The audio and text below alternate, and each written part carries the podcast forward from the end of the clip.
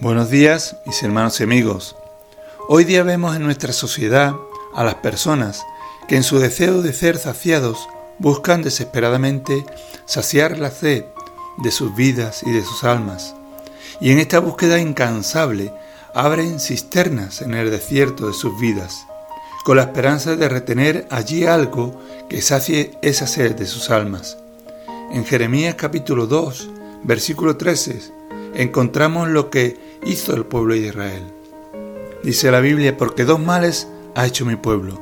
Me dejaron a mí fuente de agua viva y cavaron para sí cisternas, cisternas rotas que no te retienen agua. ¿Quién apartaría un manantial de agua resplandeciente por una cisterna, un pozo que recogía agua de lluvia? Dios le dijo a los israelitas que hacían exactamente eso cuando se apartaban de él, la fuente de agua viva, para adorar a otros dioses. En el Antiguo Testamento muchos versículos se refieren a la sed de Dios como sed de agua. Muchas cosas espirituales tienen su paralelo en las físicas, así como nuestro cuerpo padece de hambre y sed, también nuestras almas.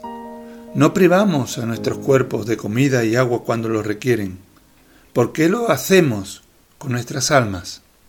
No solo eso, las cisternas que escogieron estaban rotas y vacías.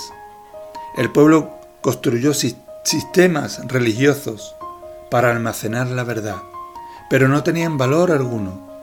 ¿Por qué no debemos agarrar de las promesas quebrantadas de las cisternas inestables, como el dinero, los sistemas religiosos o cualquier cosa pasajera que colocamos en lugar de Dios, cuando Dios nos promete refrescarnos constantemente con Él mismo, fuente de agua viva.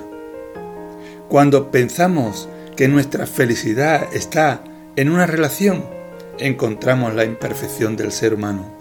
Cuando creemos que nuestra seguridad está en un trabajo o en una empresa, descubrimos que somos prescindibles cuando ponemos toda nuestra fe en una inversión o en un negocio o quizás en el dinero que tenemos, descubrimos que los tesoros de este mundo son corrosivos, no son más que cisternas rotas.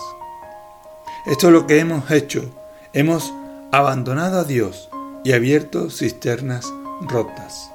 Nos olvidamos de quién es la verdadera fuente de agua viva y ponemos toda nuestra confianza en cisternas rotas, que nunca podrán darnos lo que nuestra alma necesita. Muchas personas no quieren de Dios y se refugian en sus propias creencias religiosas, creyendo que ahí está su salvación.